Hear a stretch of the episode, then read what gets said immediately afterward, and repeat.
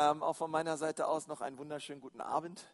Mein Name ist Konsti Kruse, ich bin Pastor dieser Gemeinde und ich freue mich darüber, dass wir seit mehreren Wochen jetzt schon in dieser Serie näher sind. Ähm, es geht nicht darum, dass du näher irgendwie eine Freundin kennenlernst oder deinen Professor oder ähm, einen Familienangehörigen, sondern es geht darum, wie können wir Gott näher kennenlernen. Ähm, die Bibel sagt in Jakobus 4, naht euch Gott und er wird sich uns nahen. Und wir haben fantastische Predigten gehört die letzten Wochen darüber, was es bedeutet und was wir tun können, wenn wir uns Gott nähern. Und heute möchte ich da ähm, gerne einsteigen, möchte die nächsten, ähm, diesen Sonntag und nächsten, nächste Woche Sonntag auch ähm, diese Serie abschließen und mit uns darüber reden, hey, was können wir tun, um uns Gott zu nahen? Denn ich glaube, Gott nahe zu sein, das ist unser größtes Glück. Okay, das ist die Jahreslosung, aber es ist die Wahrheit. Ich glaube, dass es nichts Besseres gibt und nichts Schöneres gibt, als wenn du Gott erlebst. Ähm, und ich freue mich so, dass du da bist auch, jeder Gast, der da ist. Ähm, vielleicht warst du lange nicht mehr in der Kirche, aber ich glaube, das Allergrößte, was du erleben kannst in deinem Leben, ist wirklich eine Begegnung mit einem lebendigen Gott zu haben. Und ich, wir wollen dir gerne zeigen, wie. Wir wollen dir gerne zeigen, und ich möchte auch gerne zeigen heute durch die Predigt, wie können wir uns Gott nahen. Und, ähm, und das möchte ich, ich möchte gerne über das Vaterunser reden. Ähm, und ich habe so dieser Predigt den Titel gegeben, das Vaterunser, kein Gebet zum Runterrattern. Okay, kein Gebet, was wir einfach so schnell runterreden. Und es gab einen Jünger, er kam zu Jesus und er hat gesagt, Herr Jesus, bitte lehre uns beten. Und ähm, ich finde das so klasse, weil dieser Jünger, er hat Jesus kennengelernt, er hat gesehen, wie ähm, Jesus blinde Augen aufgetan hat. Er hat gesehen, wie Jesus Tote auferweckt hat. Er hat gesehen, wie Jesus ähm, mit einem Wort äh, den Sturm stillte, wie er einen, einen Baum verflucht hat und er hat diesen Baum verflucht und danach trug dieser Baum keine Frucht mehr. Und er hat gesehen, was für eine Kraft aus dem Mund Jesu hervorkam. Und dieser Jünger, er ging zu Jesus und hat gesagt, Jesus, bitte Lehre mich nicht, wie ich einen Feigenbaum verfluchen kann. Lehre mich auch nicht, wie ich einen Sturm stillen kann. Lehre mich auch nicht, wie ich Kranken die Hände auflege und irgendeine magische Formel rede, damit sie gesund werden. Sondern Jesus, ich bitte dich, lehre mich zu beten. Und ich, und ich glaube, ich bin so begeistert von diesen 21 Tagen des Gebets, die wir hatten. Ihr könnt euch, es euch nicht vorstellen. Es war immer von Montag bis Freitag, von 6 bis 7 Uhr morgens und der Raum war echt voll mit Leuten. Also es war teilweise immer so lustig, nur die beiden mittleren Blöcke standen und ähm, weil sonst, es gab immer so einen Zug von Menschen, die sind hier immer gelaufen rum, morgens. Und, und dann, äh, ich weiß noch, ein Tag, da war echt fast an der Wand, weil alle saßen an der, an der Wand, ähm, war, war fast die ganze, die ganze Wand drumherum einfach voll mit Menschen, die an der Wand saßen. Und wir haben einfach gemeinsam Gott gesucht und wir haben Anliegen vor Gott gebracht. Und es war so eine herrliche Zeit des Gebets. Und ähm, Daniela hat schon richtig gesagt, wir wollen gerne ab Oktober einmal die Woche Dienstag uns auch diese Zeit nehmen, morgens von sechs bis sieben Gott zu suchen, weil das ist einfach das Beste. Und hier kommt ein Jünger und hat gesagt, Gott, Gott ich bitte dich so, lehre, lehre mich zu beten. Und ich, und ich möchte dir sagen, ähm, eines der großartigsten Gebete, die du beten kannst in deinem Leben ist, Herr, lehre mich zu beten. Äh, Herr, Herr, Herr, zeig mir, wie ich den, die Glotze ausschalten kann, wie ich ähm, meinen mein Tag, meinen Alltag freischaufeln kann, Gott, wie ich die Priorität in meinem Leben richtig setze, Gott. Ich bitte dich, lehre mich zu beten. Jesus, ich habe gesehen, wie du lebst. Ich habe gesehen, wie du zerbrochen warst vom Vater. Ich möchte das auch bitte zeig mir, was es bedeutet, ein Beter zu sein. Und ich, und ich bete so, dass aus diesen Tagen des Gebets heraus in unserer Gemeinde ein Hunger entsteht in unserem Herzen, wo wir von Herzen sagen, Jesus, lehre uns zu beten. Lehre uns, was es bedeutet, ein Beter zu sein.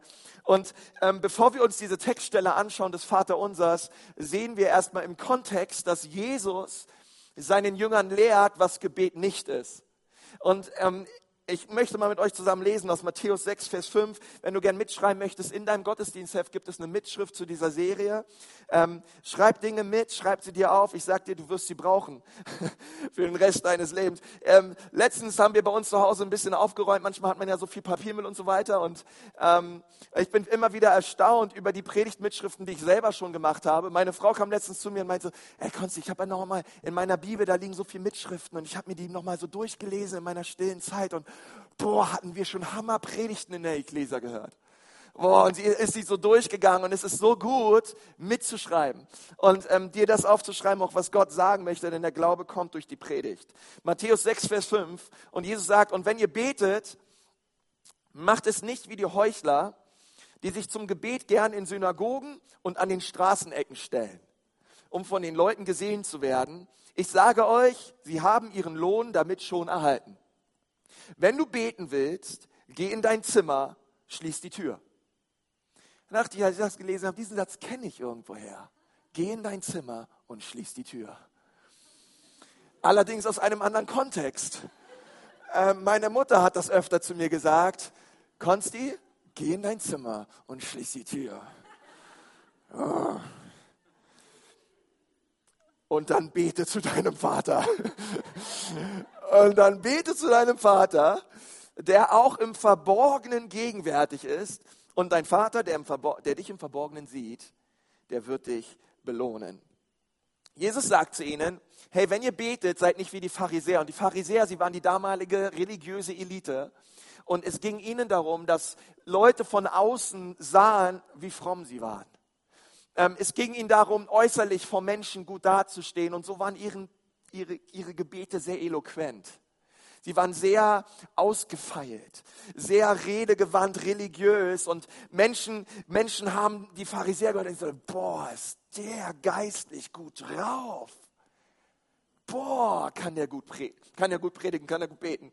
Und ähm, Jesus sagt hier, hey, es geht im Gebet nicht darum, ähm, wie gut du reden kannst oder wie heilig sich deine Stimmlage anhört, während du Gott anbetest. Okay? Ähm, es geht nicht darum, eine heilige Stimme aufzusetzen beim Gebet, sondern er sagt ganz ehrlich, hey, wenn du, wenn du betest, geh in dein Zimmer, schließ die Tür und Gott, der im Geheimen dich hört, wird dich in aller Öffentlichkeit belohnen.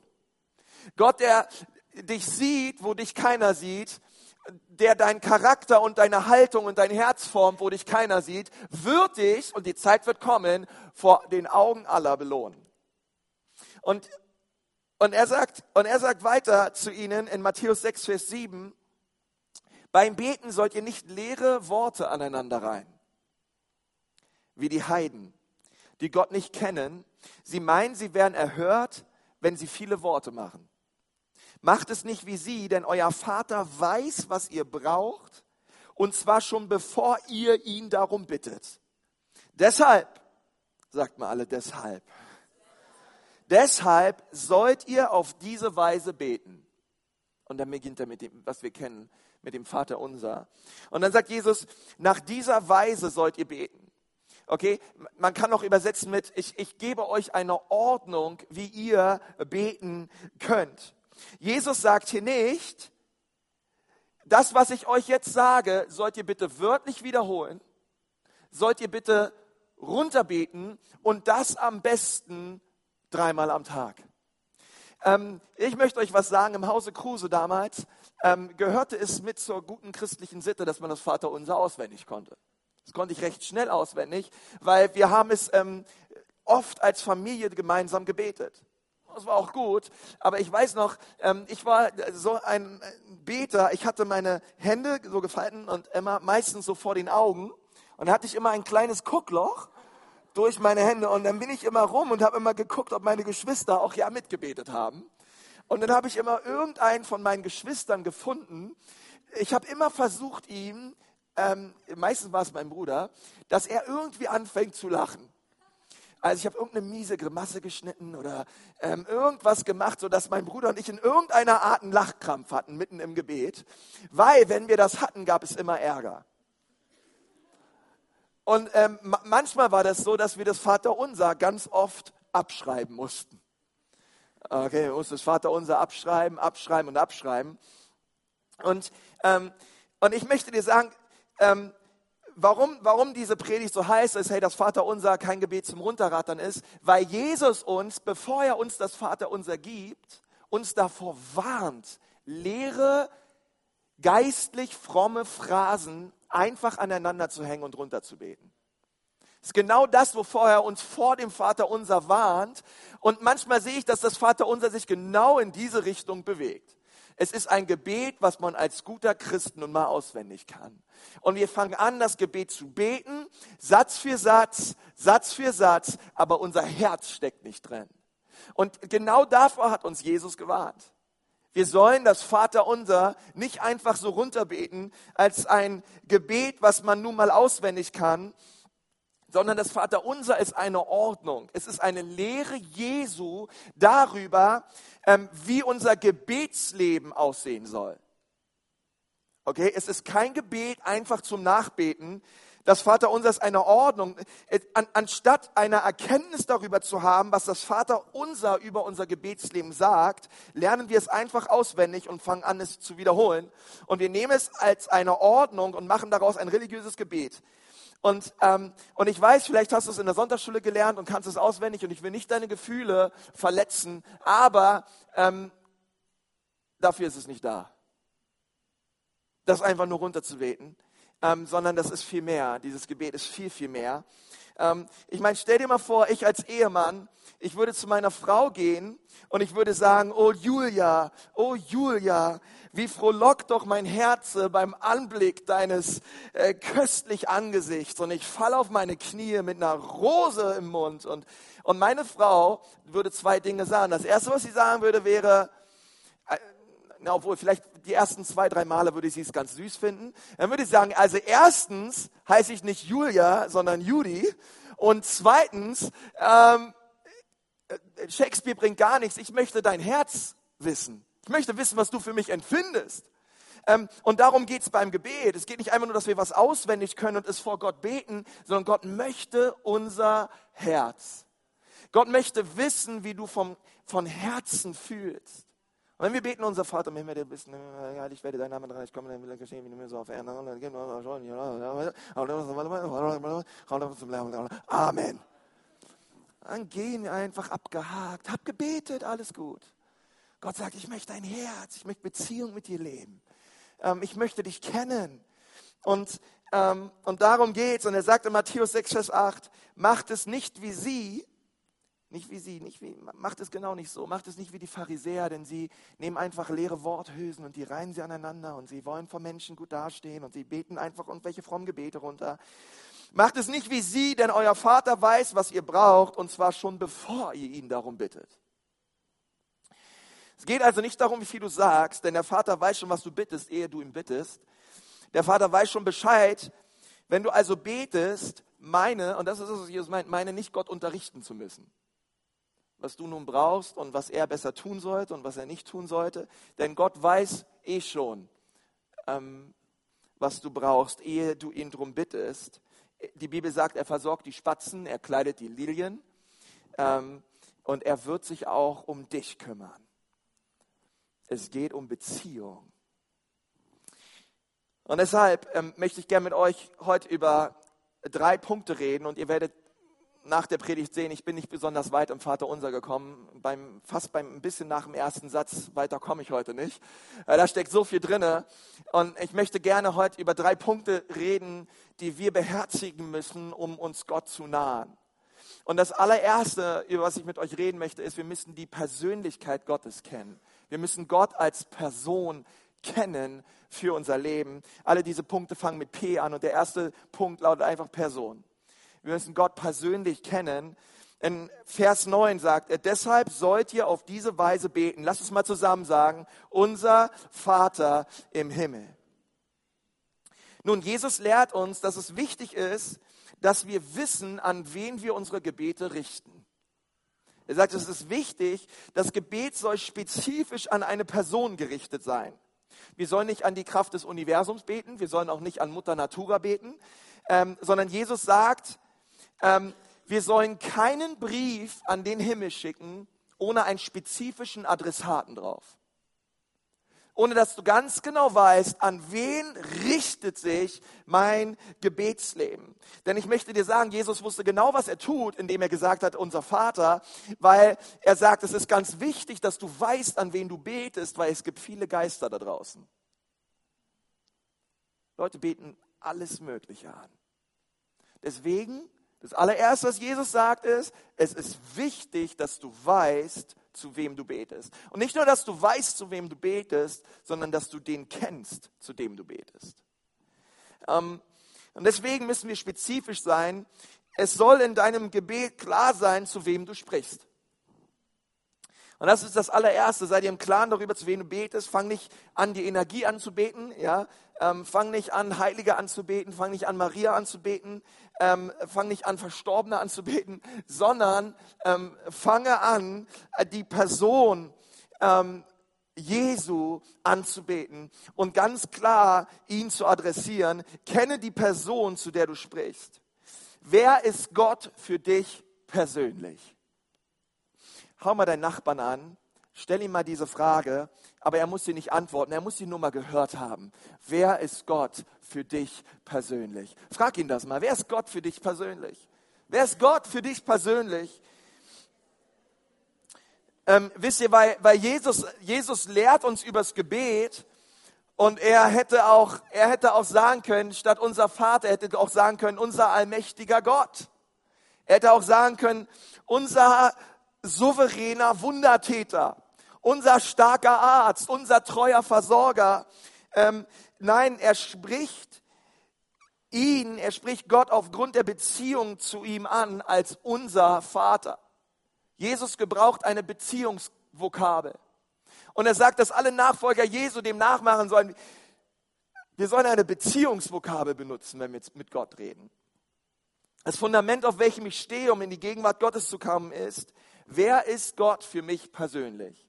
Diese Frage muss ich geklärt haben, denn wenn ich verstehe, wer er persönlich für mich ist, drückt, sich, drückt das nicht nur meine Beziehung zu ihm aus, sondern es drückt auch seine Beziehung zu mir aus. Unser Vater bedeutet nicht nur, dass ich bekenne, dass Gott mein Vater ist, sondern unser Vater bekennt auch gleichzeitig, ich bin sein Sohn. Ich bin sein Sohn. Ich bin seine Tochter. Ich weiß, wer ich bin. Wenn ich weiß, das ist mein Vater, dann bekenne ich gleichzeitig, dass ich sein Sohn bin, dass ich ein Erbe bin, dass ich kein Bastard bin. Sondern Gott ist mein Vater, ich bin geliebt und ich weiß, wer ich bin in ihm. Und das ist, das ist das, was dieses Vaterunser direkt am Anfang ausdrückt. Hey, es ist wichtig zu wissen, ey, ich komme nicht als ein Sklave vor irgendeinem rachsüchtigen Herrscher. Ich komme auch nicht als ein Bürger vor einen Bürgermeister, ähm, sondern ich komme in seine Nähe als sein Kind. Ich komme in seine Nähe mit dem völligen Bewusstsein darüber, welche Beziehung wir miteinander haben. Es ist mir klar. Er ist mein Vater, er hat gute Absichten für mich. Und unsere Beziehung ist nicht geknüpft an Konditionen, sondern es ist geknüpft an der Position, die ich habe in ihm. Ja, ich mache Fehler, ja, ich sündige, ich bringe die Sachen unter das Blut Jesu, ich erlange Vergebung durch das Kreuz und ich bin mir gewiss, wer ich bin in ihm. Er ist mein Vater. Und Jesus sagt nicht zu den Jüngern, hey, ähm, rennt einfach nur zum Vater und betet einfach nur zum Vater, sondern identifiziert euch auch mit ihm. Es ist wichtig, dass ihr, dass ihr wisst, wer ihr, zu, wer, wer ihr seid. Denn wenn ich Vater sage, dann lasse ich jeden da draußen wissen, wer ich bin. Ich bin sein Sohn. Und das ist wunderbar. Und das andere ist, Jesus, das erste, das erste Wort, was Jesus gebraucht im Vater unser, ist unser Vater. Sagt mal, unser Vater. Unser Vater. Äh, Jesus hätte ja auch sagen können, mein Vater. Mein Vater, der du bist im Himmel. Würden wir hier alle sitzen und sagen, das ist genauso richtig. Aber Jesus sagt, unser, unser Vater im Himmel. Denn Gott möchte, dass ich ihn nicht nur als meinen Vater sehe. Und wisst ihr, zu viele Gotteskinder leben und beten so, als wären sie Einzelkinder. Zu viele Gotteskinder beten und leben so, als wären sie Einzelkinder. Aber das sind wir nicht. Es gibt, unser Vater hat viele Kinder. Viele Kinder hat Vater Abraham. Ich bin eins von ihm und eins bist du. So preisen wir den Herrn. Rechtes Bein, linkes Bein, richtig. Okay? Ähm, unser Vater hat viele Kinder. Kann irgendwer dazu Amen sagen? Unser Vater im Himmel. Versteht ihr, beim Vater unser, ich kann schon allein die ersten zwei Wörter nicht sitzen und dabei die Arme verschränken. Unser Vater im Himmel. Sondern alleine schon bei dem Wort unser Vater gehen meine Hände auf. Es ist unser Vater. Und ich fasse den rechts an und den links an. Und ich bekenne, ich bin kein Einzelkind. Sondern unser Vater hat viele Kinder. Deswegen geht es in meinem Gebet nicht um ich, mich, meiner, mir, Gott segne uns vier, sondern hey, ich sehe die Nöte anderer.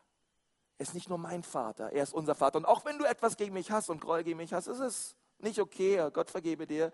Aber ich möchte eins sagen, mein Vater liebt mich genauso sehr, wie er dich liebt.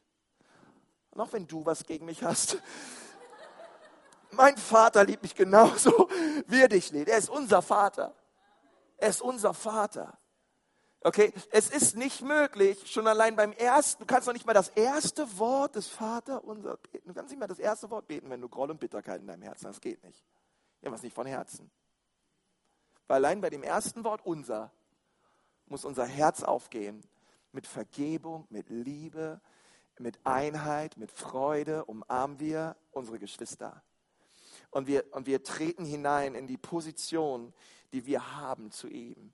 Und sofort, das ist das, was sofort, allein bei diesen, bei diesen Wörtern, unser Vater, unser ist die ganze horizontale Ebene. Das sind wir zusammen. Das sind alle die, die Jesus bekennen. Das sind alle die, die Jesus ähm, nachfolgen. Das ist unser Vater. Und Vater ist die ganze vertikale Ebene. Und so sehen wir allein bei den ersten zwei Wörtern im Vater unser das Kreuz. Es ist die horizontale und es ist die vertikale. Und der Vater sagt, wie kommen wir in seine Gegenwart?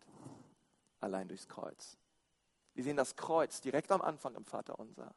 Wir kommen durch das, was Jesus für uns getan hat, in die Gegenwart Gottes. Und wir, wir, erkennen, wir, wir, wir erkennen, wer er ist und wer wir sind in ihm. Er ist unser Vater. Lass mal zusammen sagen, er ist unser Vater. Yes, er ist unser Vater. Hey, und deswegen begeistern mich die Kleingruppen die am 5. Oktober starten. Weil Kleingruppen sagen genau das aus. Hey, du bist nicht alleine unterwegs. Und es gibt manche Christen, die meinen, unter, alleine unterwegs sein zu müssen, aber sie müssen nicht alleine unterwegs sein. Sondern es gibt viele wunderbare Menschen, auch in dieser Gemeinde, sie wollen gerne ihr Leben mit dir zusammenleben. Sie wollen, sie wollen sich gerne in dich hinein investieren. Und ich muss dir sagen, ähm, ich leite jetzt schon seit vielen Jahren Kleingruppen und Hauskreise und wie auch immer du sie nennen magst. Wie nennen sie Kleingruppen? Ähm, wie auch immer du sie nennen magst. Und, und ich sehe, wie Leben verändert werden. Versteht ihr? Weil das eine ist, dass du hier sitzt und eine Predigt hörst und die toll findest und nach Hause gehst. Aber es ist eine völlig andere Sache, wenn du unter der Woche mit jemandem zusammensitzt und ihm sagst, hey, der Pastor, der hat am Sonntag über was gepredigt, da war was mit Bitterkeit und Groll, ich weiß noch, dabei unser und so, mit den Händen und so, könnt ihr euch daran erinnern? Ja, ja, können wir uns daran erinnern. Ja, ich muss dir sagen, ich habe da so Bitterkeit und Groll in meinem Herzen und ich möchte das gern bekennen, könnt ihr für mich beten? Das ist eine völlig andere Ebene. Oder ich habe das und das in der Predigt nicht verstanden und so kannst du mir das. Auf, da passiert auf einmal Veränderung. Geschieht nicht nur dadurch, dass wir hier sitzen und konsumieren und nach Hause gehen, sondern es geschieht dadurch, dass wir unser Herz anderen Menschen gegenüber öffnen. Die Bibel ist ganz klar, die Bibel sagt, hey, wenn wir Vergebung brauchen, sollen wir zu Gott gehen und wenn wir Heilung brauchen, sollen wir zu Menschen gehen. Bekennt einander die Schuld und ihr sollt geheilt werden. Und das in Kleingruppen. Kleingruppen sind ein Ort des Schutzes, Kleingruppen sind ein Ort des Wachstums. Und wenn du sagst, hey, das ist das, was ich brauche für mein Leben, hey, bis 5. Oktober trag dich unbedingt in eine Kleingruppe ein und sei dabei. Und wenn du hier sitzt und bist auch in, in, der, in der Gemeinde hier am Start und möchtest gerne eine Kleingruppe leiten, komm nächsten Sonntag um 13 Uhr zum Kleingruppenleitertreffen. Ähm, wir haben extra einen Pastor dafür eingestellt, ist der Michi hier vorne. Wir werden ihn noch kennenlernen.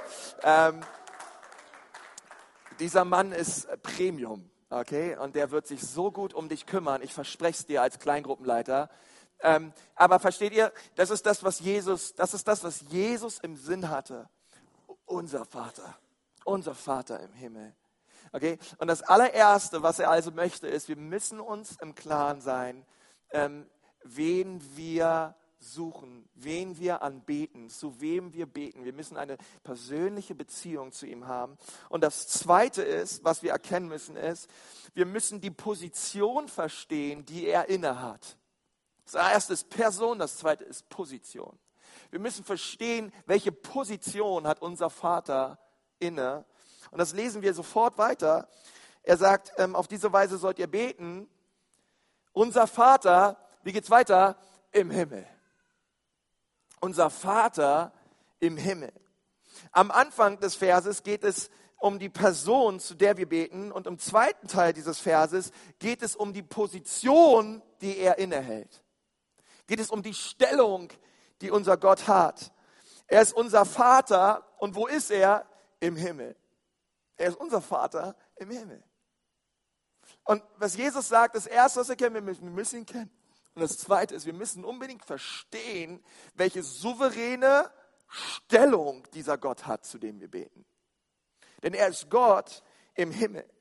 Und ich möchte dir sagen, wenn Jesus über die Stellung redet, die Gott innehält, dann redet er nicht über den geografischen Ort des Himmels.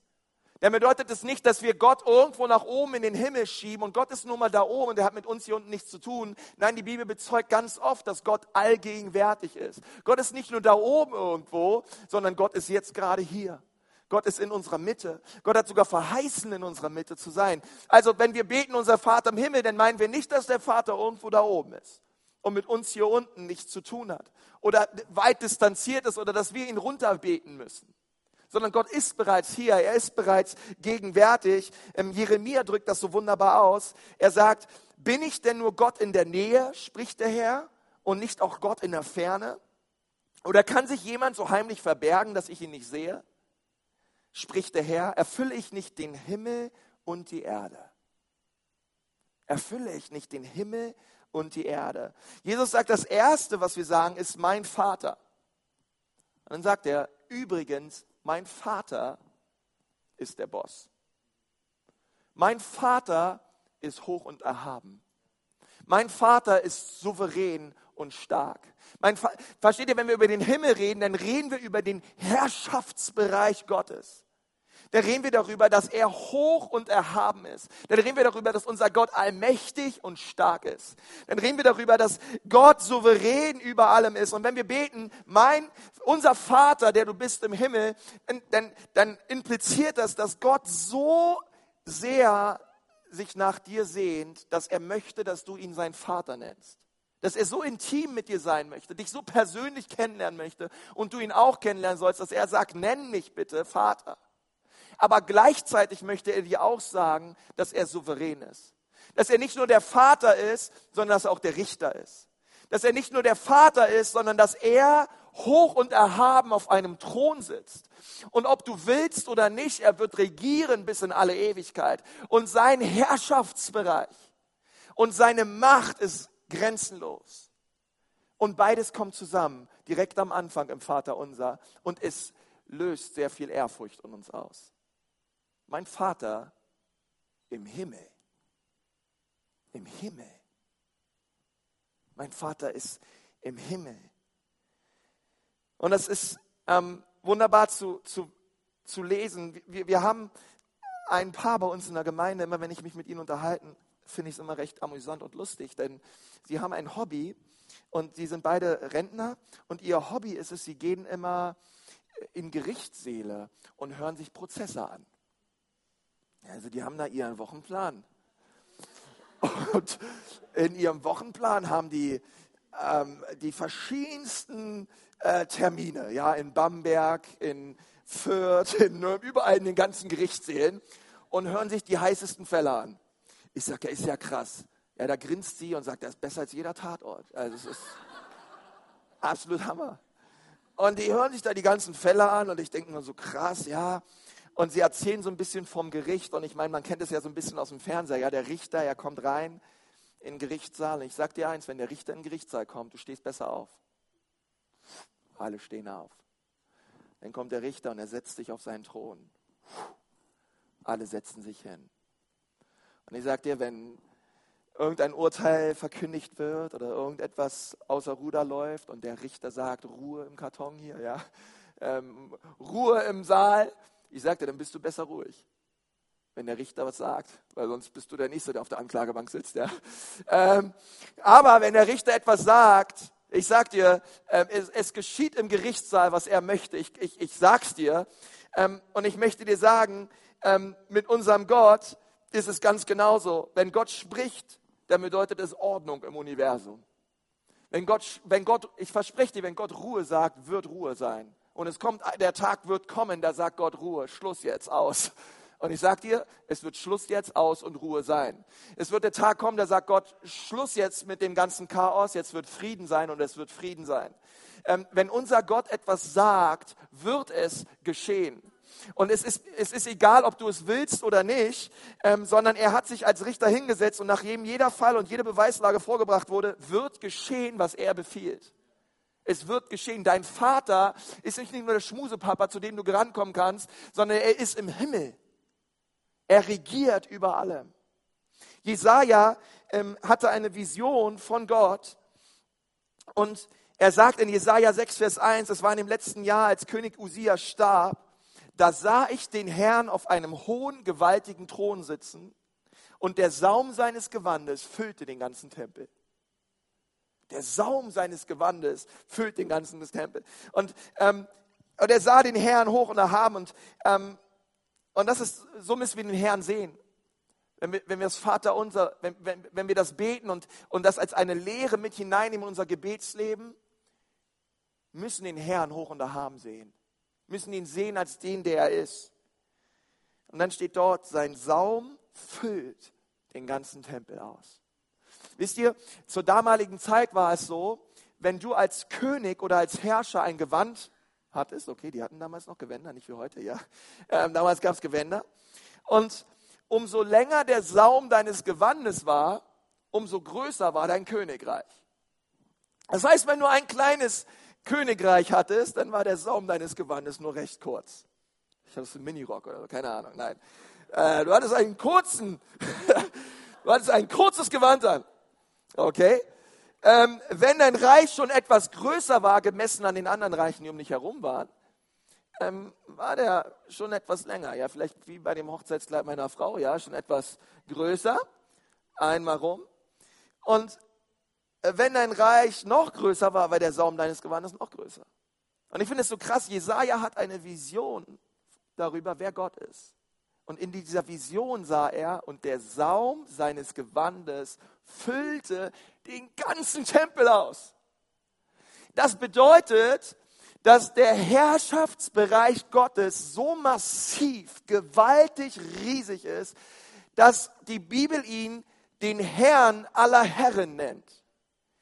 Unter den Königen war er der König aller Könige. Er war der Herrscher aller Herrscher. Und seine Regentschaft wird niemals aufhören.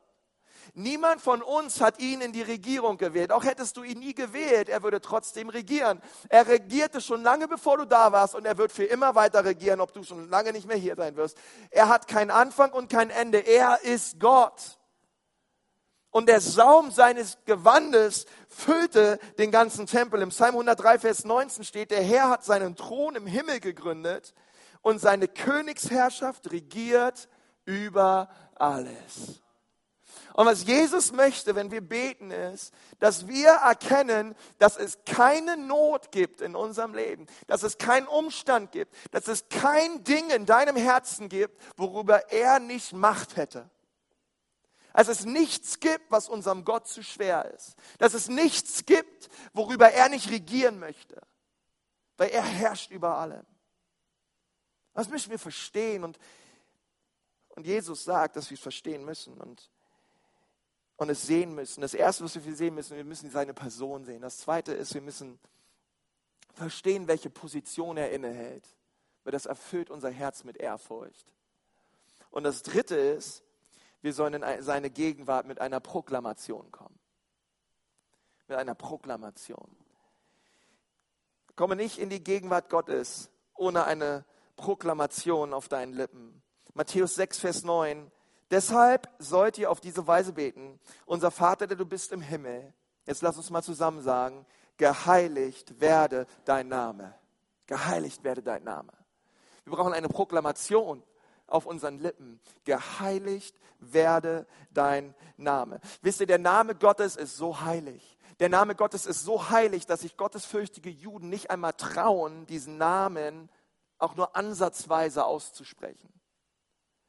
Gottesfürchtige Juden würden noch nicht mal runter in den Keller gehen, in den tiefsten Ecke und würden sich trauen, den Namen Gottes zu flüstern.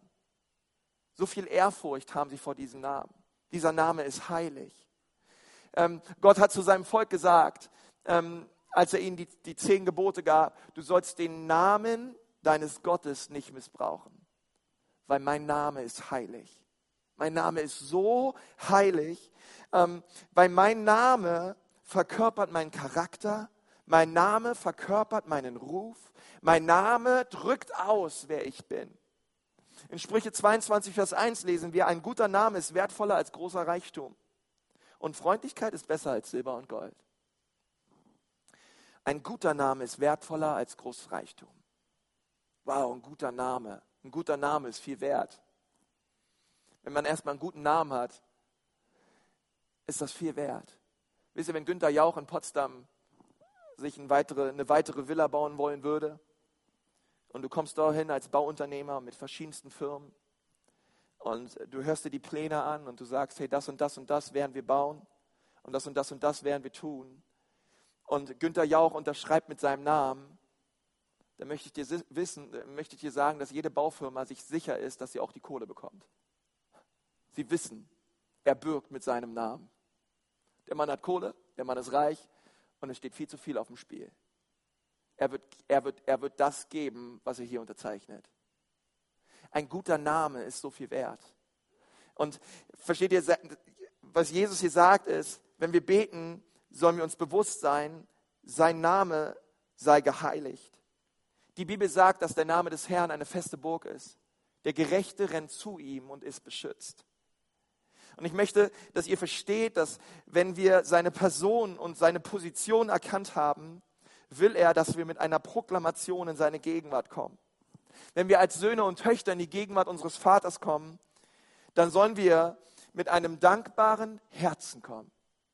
Sollen wir mit einer Proklamation der Dankbarkeit und des Lobpreises in die Nähe unseres Gottes kommen. Also bevor wir mit unserer Gib mir Liste und das und das und das steht an her äh, kommen, sagt die Bibel, sollen wir mit Lobpreis kommen in die Gegenwart Gottes. David sagt, kommt mit Lobpreis in seinen Vorhöfen, kommt mit dankbarem Herzen in seine Gegenwart. Es gibt, wir haben kein Anrecht, in die Gegenwart Gottes zu kommen, wenn wir nicht mit einem dankbaren Herzen kommen. Mit Dankbarkeit fängt alles an. Wohl dem Menschen, der es gelernt hat, in seinem Leben dankbar zu sein. Das sind Menschen, mit denen ist man gerne zusammen. Menschen, die, die ein dankbares Herz kultiviert haben. Wir kommen, wir fangen an und wir kommen mit einer Proklamation darüber, wer Gott ist. Wir kommen mit einem dankbaren Herzen in seine Gegenwart.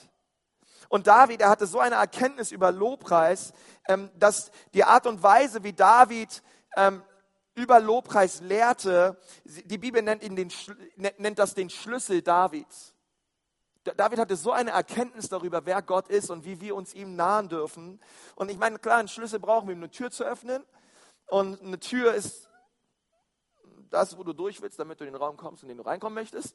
Ähm, und David sagt, wie lautet der Schlüssel, um in den Raum reinzukommen, dass die Gegenwart Gottes? Wie, wir, wie lautet der Schlüssel, um in die Gegenwart Gottes zu kommen? Und er sagt, es ist Dankbarkeit.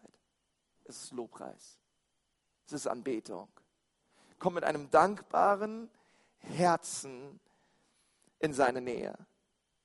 Und, ähm, und alles, was wir am Anfang des Vaterunsers hier lesen, ähm, hat eigentlich, ehrlich gesagt, noch gar nicht so viel mit unserem Gebets so mit unseren Gebeten zu tun, mit den Dingen, wo wir manchmal so schnell drin sind, mit unseren Anliegen, mit unseren Nöten, mit unseren Problemen, mit unseren Umständen, all das Gott zu schildern, all das Gott zu sagen.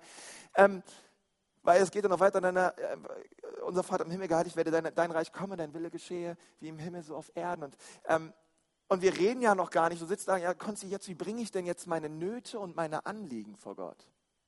Wie komme ich denn jetzt, wie komme ich denn jetzt in die Gegenwart Gottes?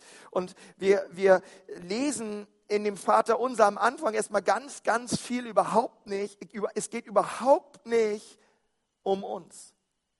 Und ich möchte, ich möchte klarstellen, weil das ist der Punkt jetzt, dass, dass ihr das versteht, was Jesus uns lehren möchte durchs Gebet. Jesus sagt, ähm, wenn, wenn wir in die Nähe Gottes kommen und ihn suchen im Gebet, dann ist es wichtig, dass wir wie bei einem Briefumschlag erstmal raufschreiben, an wen wir unsere Gebete richten. Unser Vater. Und dann sagt er, hey, und dann ist es wichtig, dass du verstehst, wie mächtig und wie powerful dieser Vater ist. Und dann sagt er, als nächstes möchte ich, dass du, dass wir diesen Vater anbeten, dass wir ihm danken, dass wir ihn groß machen und dass wir ihn verstehen. Weil wisst ihr, wie, wie, wie wir ganz oft anfangen und die meisten Christen ihre Gebete anfangen ist, wir machen den Umschlag aus, auf, gucken rein, was alles drin ist und bringen all die Nöte und all die Sorgen Gott. Und so schaut unser Gebetsleben auf. Und was, und was Jesus sagt durch Vater unser ist, hey, schreib erstmal den Adressaten rauf. Bete erstmal den Adressaten an. Beschreibe, wie heilig er ist. Beschreibe, wie groß er ist. Beschreibe, wie mächtig er ist. Beschreibe, was ihm alles möglich ist. Beschreibe ihn, bete ihn an, preise ihn, erhebe ihn, mach ihn groß. Habe eine Vision davon, wer er ist und erhebe ihn in deinem Herzen. Denn wenn du das tust, was vorne drauf steht auf dem Brief, wirst du irgendwann diesen Brief aufmachen und diese Dinge, die in dem Brief drin sind, kommen dir unwahrscheinlich klein vor. Warum? Weil du den Adressaten unheimlich groß gemacht hast. Und umso größer du den Adressaten machst, umso kleiner werden die Dinge in deinem Briefumschlag. Und umso kleiner dein Adressat ist, umso größer werden deine Probleme und deine Sorgen. Umso mehr wirst du dich um dich selber drehen, um die Dinge, die du brauchst, die du willst, die jetzt gerade nicht da sind, die Gründe, warum du sauer bist auf Gott und alle Leute, die gerade um dich herum sitzen. Ähm, und und Gott sagt, hey, wenn ihr das Vaterunser betet, geht es nicht darum, dass ihr es runterrattert, sondern dass ihr versteht, um was es beim Gebet überhaupt geht. Ist, dass wir den Adressaten anbeten. Sein Name sei geheiligt. Ich möchte dir sagen, umso größer dein Gottesbild ist und umso mehr, umso powervoller dein Gottesbild ist, umso mehr du Erkenntnis darüber hast, wer Jesus ist, ich verspreche dir, so kleiner werden die Probleme deines Lebens. Paulus hatte viel größere Probleme als wir alle zusammen. Er wurde oft gesteinigt, so doll gesteinigt, dass Leute dachten, er sei tot. Sie haben ihn aus der Stadt rausgeschliffen und ups, er war noch nicht ganz tot. Er stand wieder auf, ist nach Hause gegangen. Ähm, er hat oft Schiffsbruch erlitten. Er hat viel Hungersnöte erlebt. Paulus hat furchtbare Dinge erlebt. Und trotzdem stand er immer wieder auf und hat gesagt, denn ich weiß, wozu ich berufen bin das Evangelium bis an die Enden der Welt zu tragen. Und ich weiß, dass der, der mich berufen hat, treu ist. Und ich bete ihn an und ich preise ihn. Ich habe Probleme und ich habe Sorgen und es geht mir schlecht, aber ich, mein Fokus liegt auf, der, auf dem Adressaten und nicht auf dem Inhalt dieses Briefs. Umso größer ich den Adressaten mache, umso kleiner werden die Dinge im Brief. Und das ist ein Schlüssel. Geheiligt werde dein Name, dein Reich komme her, dein Wille geschehe wie im Himmel so auf Erden. Gebet bringt den Willen Gottes. Gebet ist das Vehikel, welches den Willen Gottes vom Himmel auf die Erde bringt. Gott, dein Wille geschehe. Gott, geheiligt werde dein Name. Um welchen Namen handelt es sich? Wisst ihr, Mose war, Mose war auf dem Berg und er hatte eine Begegnung mit Gott. Und die Bibel sagt, dass Gott mit Mose sprach vom Angesicht zu Angesicht und er hat gesagt, Gott, ich muss jetzt wieder zurück zum Volk. Ich war ganz schön lange hier oben, 40 Tage, das ist eine lange Zeit. Und die dachten, ich bin schon sonst wo gewesen, Gott. Und ich muss unbedingt dem Volk sagen, dass ich nicht All-Inclusive-Urlaub auf Mallorca gemacht habe. Also Gott, bitte sag mir, was soll ich dem Volk sagen, wie du heißt? Gott sagt zu ihm, hey Mose, Sag ihnen einfach, ich bin der ich bin. Also ich kann mir vorstellen, dass Mose sagt, Gott, das ist eine gute Idee, ich bin der ich bin, das hört sich gut an, werde ich denen einfach mal sagen. Ähm, und Gott ging zum Volk und hat gesagt, hey, Gott ist der, der, bin, der große Ich bin. Ich bin, Gott hat zu mir gesagt, ich bin der ich bin. Klammer auf, er wollte mir seinen Namen nicht verraten. Klammer zu. Und es gab so viele Propheten und so viele Könige, hin von, von den Richtern über Jesaja, über Jeremia, über Hiseke. Sie alle wollten den Namen Gottes wissen. Und Gott hat ihn nie verraten. Gott hat seinen Namen erst verraten in Lukas 1, Vers 31. Und dort lesen wir, und siehe, du wirst schwanger werden und einen Sohn gebären, und du sollst ihm den Namen Jesus geben. Sagt mal alle Jesus. Ist gut, wenn du es sagst. Das ist das schönste Wort, was du jemals aussprechen wirst. Jesus. Und du sollst ihm den Namen Jesus geben. Warum nennt man ihn Jesus? Gott hätte ihn doch auch Yahweh Nissi, Yahweh Zedikenu, Yahweh Rapha und wie die alle heißen. Wenn du jetzt nicht weißt, was ich gesagt habe, egal, irgendwann wirst du es mal wissen. Ähm, es gibt so viele herrliche Namen Gottes in der Bibel. Es gibt so viele Beschreibungen, wer Gott ist. Und Gott hätte, Gott hätte, so, Gott, Gott hätte so viele Namen ne-, nehmen können, um sich selbst zu beschreiben, als er hier auf der Erde war. Aber er hat keinen von diesen Namen genommen. Und er nimmt den Namen Jeshua, nimmt den Namen Jesus. Warum Jesus? Weil Gott sich festgelegt hat, dass es nur einen Namen gibt, bei dem jedes Knie sich beugen wird und jede Zunge bekennen wird auf der überirdischen, irdischen und unterirdischen Welt.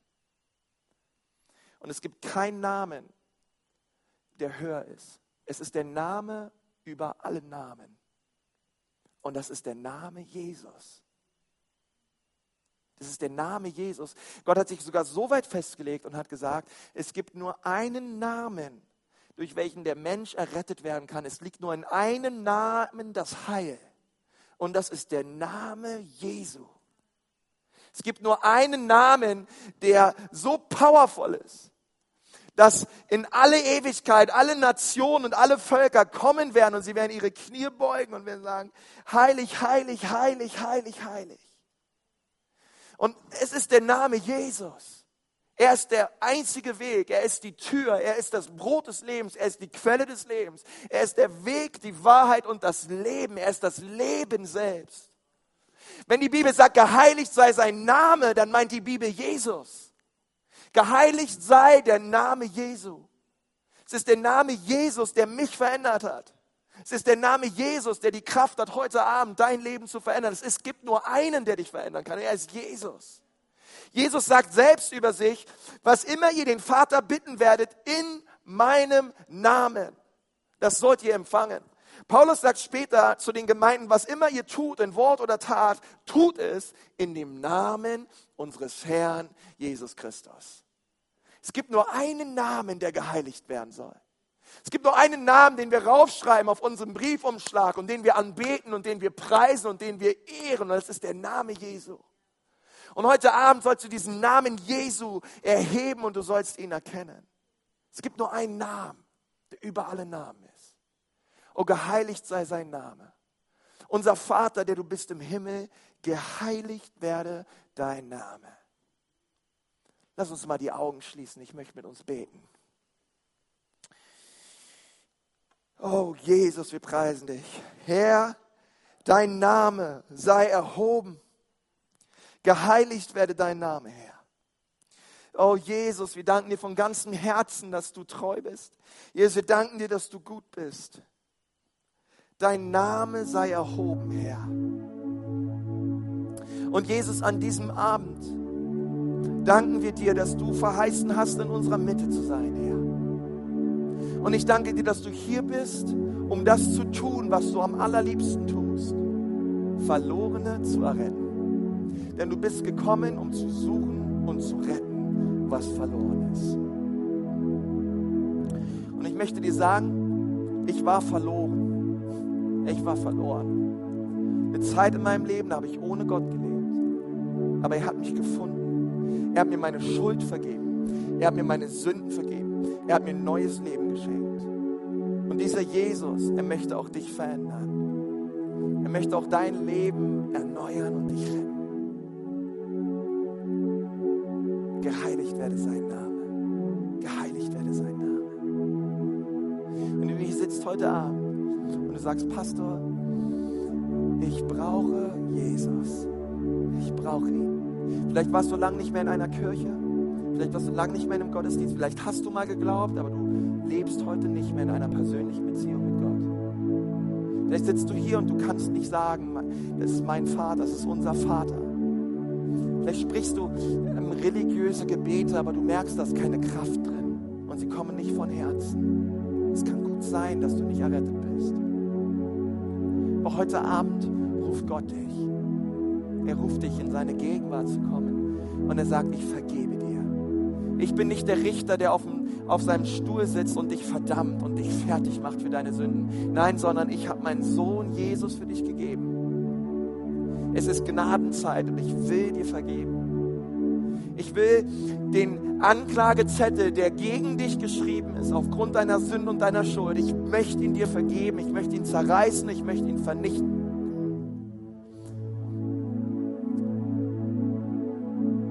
So wie Jesus mit weiten Armen am Kreuz gestorben ist, so steht er heute Abend vor dir mit weiten Armen. Und er spricht, komm, komm in meine Gegenwart. Wenn du hier sitzt und sagst, Herr Pastor, brauche Jesus. Ich brauche ihn. Ich brauche ihn ganz neu in meinem Leben. Möchte ich gern von hier vorne für einfach ein Gebet sprechen für all die Leute, die sich jetzt melden. Ich möchte ein Gebet sprechen des, des Heils. Und wenn du sagst, ja Pastor, bitte zieh mich, bezieh mich in dieses Gebet mit ein. Ich möchte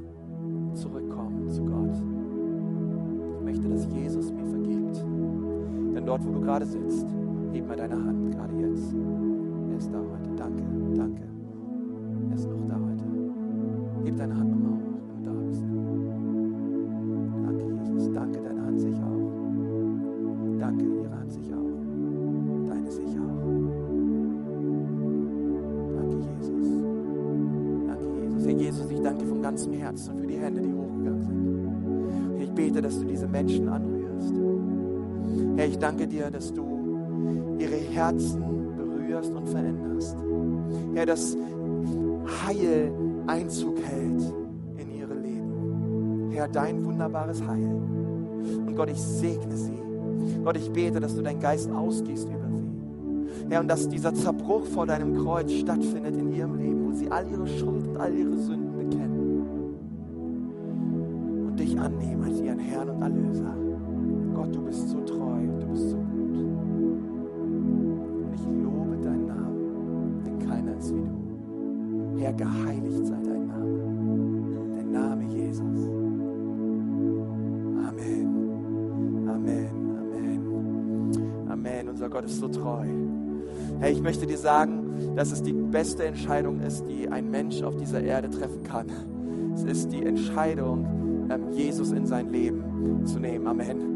Und, ähm, und ich, bin, ich bin Gott so dankbar auch für die Entscheidungen, die getroffen wurden. Und, ähm, und ich möchte dich so ermutigen, dass du diese Kontaktkarte nimmst, die in diesen Gottesdienstheften ist auf deinem Platz. Und wenn du heute dein Leben Jesus gegeben hast, dort gibt es eine, ein Kästchen, in dem steht, mein Leben gehört ab heute Jesus. Bitte kreuz dieses Kästchen an. Und wir wollen uns gerne jetzt in dieser Woche bei dir melden. Und wir wollen dir helfen, die nächsten Schritte im Glauben zu machen. Wenn du auch hier bist und du möchtest gern getauft werden und du sagst, ja, Pastor, ich glaube an Jesus, aber ich möchte das so gerne bekennen und den nächsten Schritt in der Jüngerschaft gehen. Hey, dann ähm, kreuz an, ich möchte gern getauft werden. Und, ähm, und sei mit am Start am 12. Oktober, wenn wir im, um 17 Uhr abends eine Taufe haben. Es wird einfach großartig werden.